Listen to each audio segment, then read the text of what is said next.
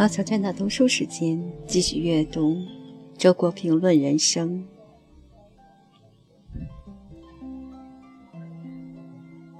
五，一个人和三个人称，我、你、他，这是人人皆知的三个人称代词。在一定的语境中，他们被用在不同的人身上。有的作家喜欢用不同的人称来叙述同一个主人公，不断变换视角，使得人物的形象富有立体感。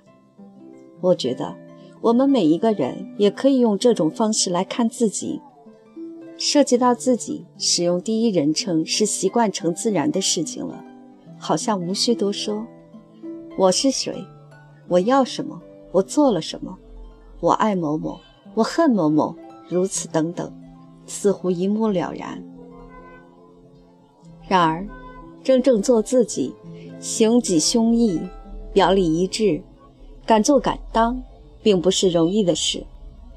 正因为如此，许多哲人把成为你自己看作一个很高的人生目标。另一方面呢，一个人如果只是我行我素，从来不跳出来从别的角度看一看自己。他又是活得很盲目的，所以其他两个人称的视角也是不可缺少的。先说第三人称，在别人的眼里，我是一个他或他，因此用第三人称看自己，实际上就是用别人的或者说社会的眼光看自己，审视一下自己在别人眼里是什么样子，在社会上扮演着什么角色。人不能脱离社会而生活，所以这个视角是必要的。做自己的一个冷眼旁观者和批评者，这是一种修养，它可以使我们保持某种清醒，避免落入自命不凡或者顾影自怜的可笑复可悲的境地。当然，别人的意见只能做参考，为人处事还得自己拿主意。据我观察。在不少人身上，这个视角是过于强大了，以至于他们只是在依据别人的意见生活，陷入了另一种盲目。如果说第一人称是做自己，第三人称是做自己的旁观者，那么第二人称就是做自己的朋友。把一个人当作你对待，就意味着和这个人面对面，像朋友一样敞开心怀，诚恳交流。如果不是这样，心里仍偷偷地打量着和提防着面前的这个人，那就不是把这个人当做一个你，而是当做一个他了。与此相类似，当我们把自己看作一个他的时候，那眼光往往是冷静的，有时候还是很功利的，衡量的是自己在社会上的表现、作用、地位、名声之类的东西。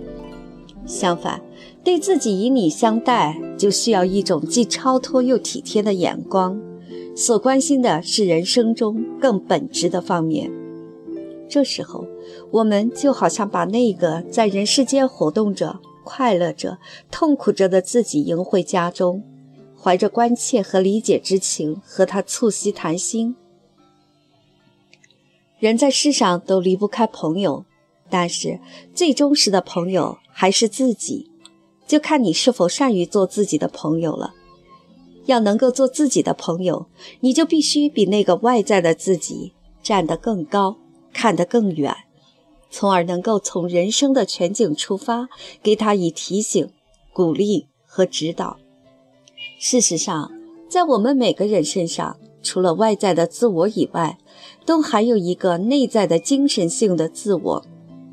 可惜的是，许多人的这个内在自我始终是昏睡着的，甚至是发育不良的。为了使内在自我能够健康成长，你必须给他以充足的营养。如果你经常读好书、沉思、欣赏艺术等等，拥有丰富的精神生活，你就一定会感觉到，在你身上确实还有一个更高的自我。这个自我是你的人生路上的坚贞不渝的精神密友。